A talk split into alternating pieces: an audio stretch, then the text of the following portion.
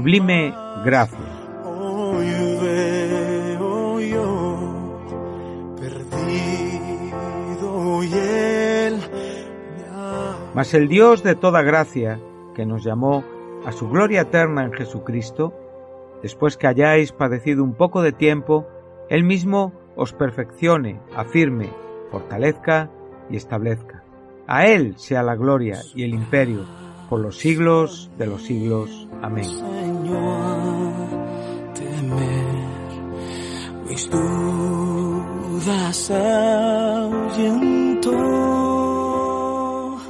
Sublime Gracia es un programa desde el cual compartimos con ustedes breves reflexiones fundamentadas en la palabra de Dios.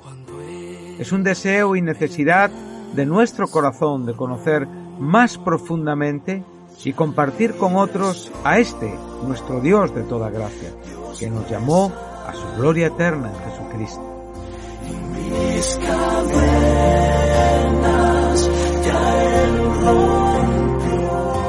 Todas las semanas, en Luz a las Naciones, canal cristiano de comunicación, puedes seguir este programa y recorrer juntos el largo pero certero sendero de la palabra de Dios.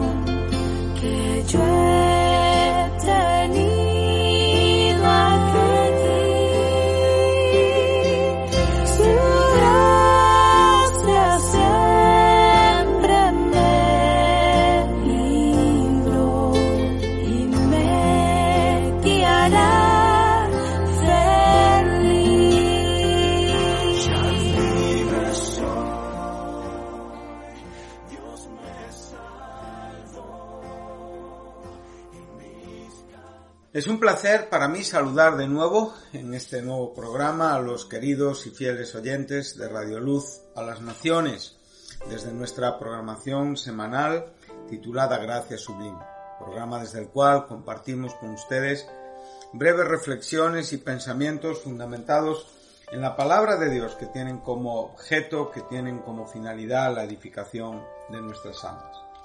Esperando que se encuentren bien, que hayan sentido los, de cerca los cuidados protectores de nuestro Señor en medio de las difíciles circunstancias que el mundo está viviendo, pues vamos a dar comienzo al tiempo que tenemos en este programa esta semana. La semana anterior concluimos en el versículo 14 del, del libro de, los, de la carta, la epístola a los hebreos, eh, como digo, eh, desarrollando el tema del Espíritu Santo en el Nuevo Testamento. Hemos podido venir eh, desde el Antiguo Testamento es- hablando, explicando la importancia que el Espíritu Santo tiene no como fuerza, no como poder activo de Dios, sino como Dios mismo, como tercera persona de la trina deidad de Dios, eh, como persona y eh, como eh, en la propia revelación eh, relacionada con el propósito redentor de Dios le podemos ver en el Nuevo Testamento eh, revelado y representado en una manera, si cabe, un poquito más preciosa, más clara o más perfecta en cuanto, como digo, a la revelación progresiva de Dios. No es que el Espíritu Santo se haya perfeccionado, no es que el Espíritu Santo eh, es- esté más claro en el Antiguo que en el Nuevo Testamento. Él es el autor de la Escritura. Como digo, es la tercera persona de la trina deidad de Dios. Es Dios mismo, es exactamente igual en virtudes, en atributos que Dios. Lo único que hemos podido ver es que esta revelación adquiere, como digo, un- una proporción en cierta manera diferente en el Nuevo Testamento, que es la gran revelación, en mi opinión, del Nuevo Testamento, la trina deidad de Dios, Padre, Hijo y Espíritu Santo. Entonces le, estamos viendo no solamente como el, escritor, no solamente como el aclarador, no solamente como el instructor, no solamente como el, iluminador, sino también como aquel que participó activamente en la vida de Jesucristo en su ministerio terrenal. Para, una vez concluido este aspecto del Espíritu Santo, entraremos en sus relaciones con nosotros. Entonces, en este sentido, para poder comprender su actividad en el corazón de los seres humanos en cuanto a la regeneración, en cuanto a la convicción de pecado, en cuanto a la instrucción, a la enseñanza, al acompañamiento, a la propia protección, al empoderamiento, etcétera, etcétera, etcétera, es bueno ver que al, al Hijo, a Jesucristo, en su, en su, en su vida humana aquí en la tierra, antes de su muerte, antes de su pasión, de su resurrección, pues el Espíritu Santo participó activamente en toda su experiencia. Hemos podido ver que no solamente, eh, como bien lo tipifica el, sacrificio eh, que en, en, el capítulo 2 de Levítico se nos enseña en cuanto a la flor de harina, que es relativa y prefigura al Hijo en su humanidad perfecta hasta la cruz, hemos podido ver que esta flor de harina era amasada con aceite, si recuerdan, lo cual es símbolo hoy de la de cómo el Espíritu Santo participó en la concepción del Hijo de Dios en el vientre de María, como bien el propio el propio eh, Lucas nos deja en las palabras del ángel del ángel Gabriel cuando le dijo claramente a la, a la, a la Virgen María en ese momento le dijo el Espíritu Santo vendrá sobre ti y simultáneamente el poder del Altísimo te cubrirá con tu sombra, con su sombra. Entonces el santo ser que nacerá será llamado Hijo de Dios. Entonces podemos ver cómo el Espíritu Santo es un activo principal en la concepción de Jesucristo, o sea, su entrada en el tiempo, eh, su eh, eh, el ser engendrado por Dios en el vientre de María. También hemos visto que esa flor de harina era ungida con aceite y es ahora donde estamos en estos momentos y, le hemos podido ver al comienzo de su ministerio terrenal, en su bautismo, en el desierto, en el comienzo y en el desarrollo de su ministerio. El Espíritu Santo constantemente ungió a Jesús de Nazaret para realizar todas las obras y estuvo con él sosteniéndole en momentos muy delicados como el huerto de Getsemaní. Entonces, eh, en este sentido llegamos a Hebreos 9, donde se nos está presentando al Espíritu Santo eh, vinculado con la propia entrega del Hijo de Dios en la cruz. Sabemos que en la cruz del Calvario Cristo estuvo solo. Ahí no hubo un socorro de ángeles, como en otras ocasiones. Ahí no hubo, eh, como digo, un sostener en cuanto al Espíritu Santo en, en ser fortalecido, porque ahí el Hijo de Dios era no solamente eh, aquel que, que, que, está representando a los hombres ante Dios en su perfecta humanidad, sino también Dios mismo, quien está pagando el precio por nuestros pecados delante del Padre. Entonces, en este sentido, el Hijo es suficiente, pero a la vez nosotros también podemos ver o apreciar que el escritor de Hebreos nos deja una joya interesante, importante, que aunque sabemos que en cierta manera puede haber como una dualidad en cuanto a interpretación. Algunos observan, eh, vamos a citar el, versículo, cuanto más la sangre de Cristo, después de haberla comparado con la sangre de los toros, de los machos cabríos, en cuanto a los sacrificios expiatorios, las propias cenizas de la vaca alazana, que esto viene en números 19, que eran esas aguas de la purificación para el contacto con los muertos, y que evidentemente también tenía un carácter expiatorio, aunque tenía una diferencia en cuanto a lo que, a lo que eran los machos cabríos y los becerros, ¿no?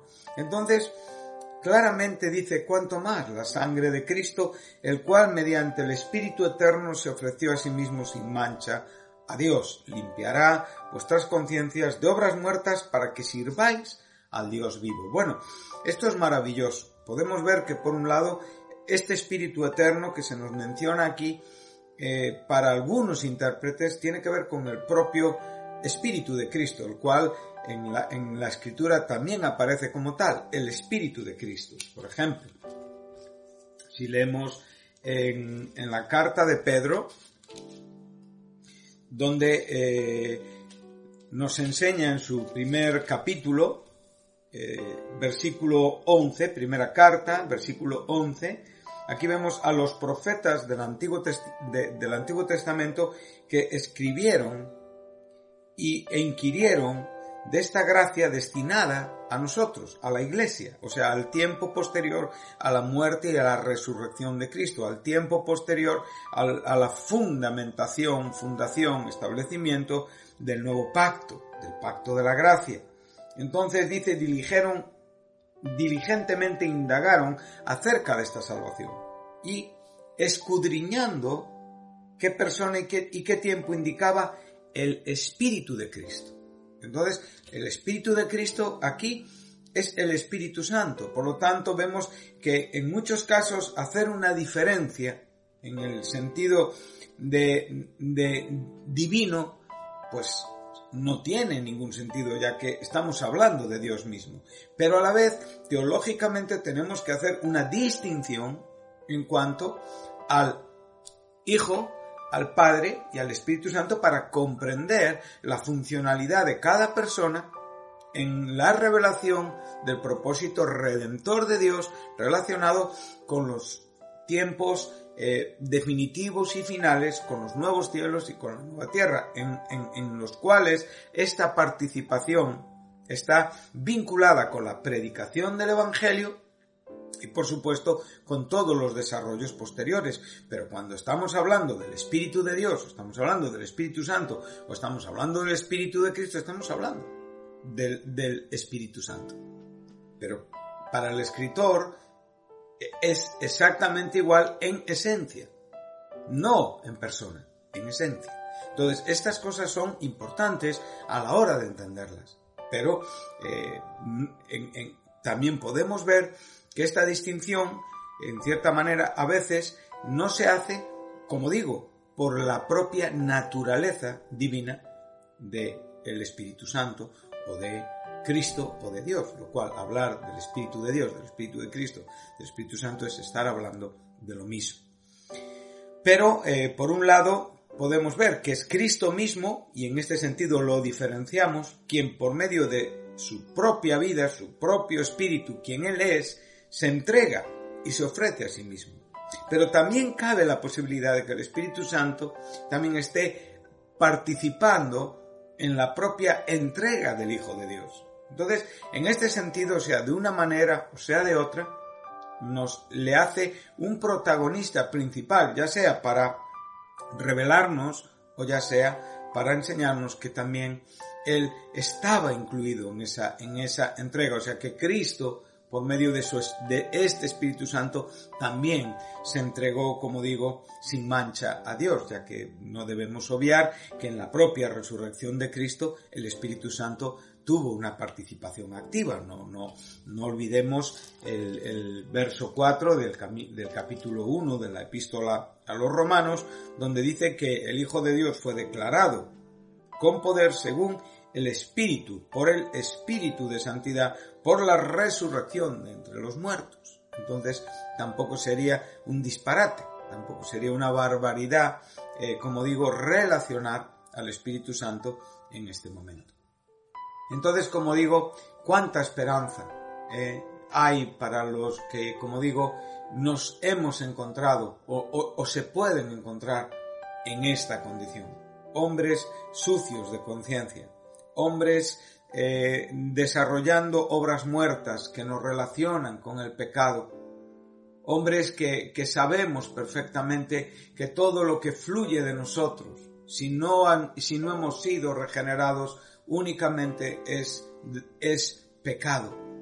Nosotros estamos muertos en nuestros delitos y pecados, o estábamos antes de que Cristo nos alcanzara. Éramos por naturaleza hijos de desobediencia y de ira, esclavos del mundo, esclavos de la carne, esclavos del diablo. Nada eh, de nuestros esfuerzos producía un bien porque estaban contaminados moralmente. Y por eso se les llama obras muertas porque están contaminadas por el propio pecado. Entonces, como digo, la única esperanza que hay para la humanidad es este bendito sacrificio que el Espíritu Santo aquí nos está presentando sin, sin, sin, sin compararlo absolutamente con nada. No hay una comparación que se asemeje a este, a esta bendita acción del Hijo de Dios que nos abrió las puertas de la eternidad. Entonces, esto es lo que el Espíritu Santo nos está enseñando. Creemos que este sacrificio nos limpia de verdad. Realmente vamos más allá de lo que es una superficie, sino que vamos al propio centro del corazón y de la conciencia. ¿Cuántos creyentes a veces necesitan tener una revelación más profunda de esto? Por eso el Espíritu Santo es fundamental.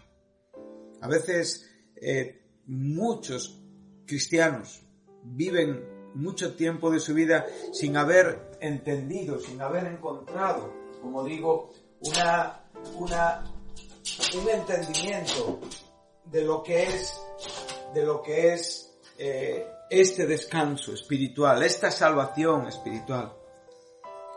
¿Cuántos cristianos muchas veces por años únicamente han experimentado una idea superficial del sacrificio de Cristo, lejos de haber sentido la salvación en lo profundo. A veces hay una gran diferencia entre lo que un cristiano llega a entender en superficie y lo que un cristiano llega a entender en profundidad. Muchos hombres de la historia de la, eh, con sus biografías contadas en cuanto a sus propias experiencias, después de haber sido transformados o de haber aceptado a Cristo religiosamente en su congregación o incluso después de haber estado ministrando congregaciones, encontraron un sentido más profundo de la salvación de Dios. Y aunque esto pueda parecer algo contradictorio o incluso paradójico, es una verdad. Cuando, cuando un cristiano entiende profundamente el hecho de lo que representa y significa la purificación, la limpieza de nuestras conciencias de estas obras muertas, la salvación se aprecia mucho más. Yo creo que, en el cristianismo contemporáneo estamos encontrando demasiados aspectos superficiales. En algunos casos, eh, descanso sobre la propia gracia y misericordia de Dios y a veces digo, Señor, tú sabes estas cosas. Pero a veces en mi propio pensamiento me contradicen cómo la gente puede vivir eh, tan engañada o cómo pueden eh, realmente aferrar su fe a asuntos tan sensuales o asuntos eh, de un carácter tan humano o tan carnal como mucho del cristianismo que hoy se expone y sobre todo con los medios que hoy hay de propagación, ya que hoy tenemos una capacidad de poder estar en muchos lugares sin que físicamente estemos para cuando se escribió esta epístola, eh, únicamente se podía estar hasta donde nuestros pies podrían llegar o una carta podía llegar y para eso a veces había muchos días de camino. Pero aún así el Evangelio se propagó y las falsas enseñanzas también se propagaron con el Evangelio porque una de las razones principales que el Espíritu Santo tiene en este contexto es recordarnos que mucha manera, eh, muchas maneras del antiguo pacto ya habían dejado de tener efectividad y lo único que tenían era una funcionalidad temporal en cuanto a lo que tipificaban. Pero una vez estando presente lo perfecto, estando presente Cristo, el sumo sacerdote de los bienes venideros, entonces solamente esta experiencia era la que definitivamente nos posicionaba justos, santos, redimidos y limpios en cuanto a nuestra conciencia de obras muertas delante de Dios.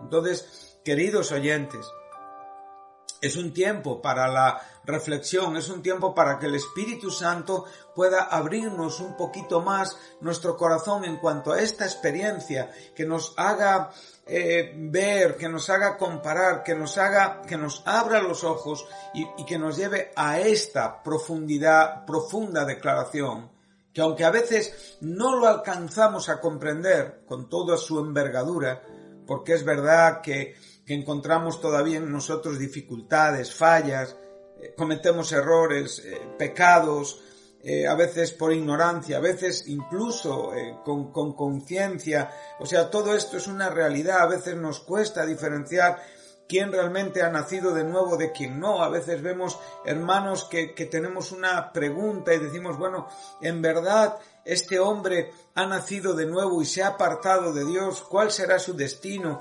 ¿Irá al cielo? ¿Irá al infierno? Hay tantas preguntas que a veces eh, no tenemos una respuesta clara, porque a veces no entendemos tan profundamente las cosas como deberíamos, pero lo que está claro que lo que la Biblia nos está diciendo es que la muerte de Jesucristo, la sangre de Jesucristo, nos limpia en una manera definitiva y nos limpia en una manera verdadera y profunda.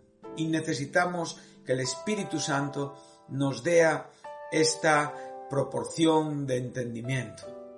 Necesitamos ser, eh, eh, eh, como digo, en el corazón engrandecidos. Necesitamos como digo, que nuestro corazón se abra ante esta verdad. No podemos ser estrechos para poder alcanzar la dimensión de esta obra de Cristo en su relación con la eternidad.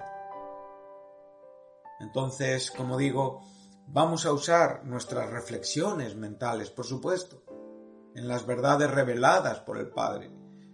Pero lo que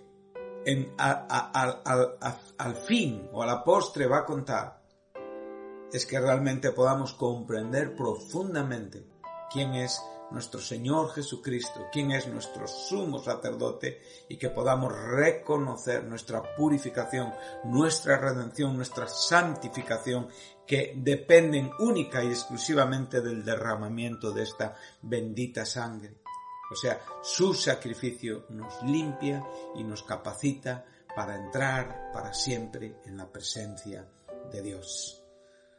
Bueno, pues en este sentido y ya terminando nuestro programa, el Espíritu Santo nos deja tres verdades claras. ¿Cómo esto puede ser? Bueno, primeramente, como digo, va a ser porque es un sacrificio inmaculado, es el sacrificio voluntario del Hijo de Dios, que es Dios mismo, es un sacrificio espiritual en cuanto a quién Él es y el derramamiento y la entrega de su vida que hace. Y en este sentido es lo que le hace un sacrificio eterno y un sacrificio eficaz y un sacrificio que realmente nos lleva a esta condición segura, firme y profunda delante de Dios.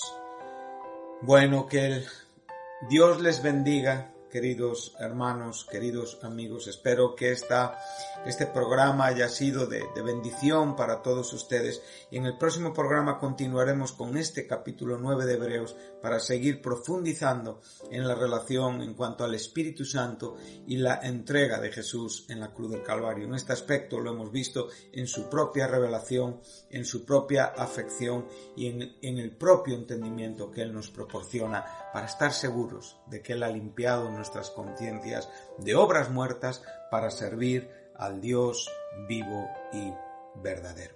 Que Dios les bendiga.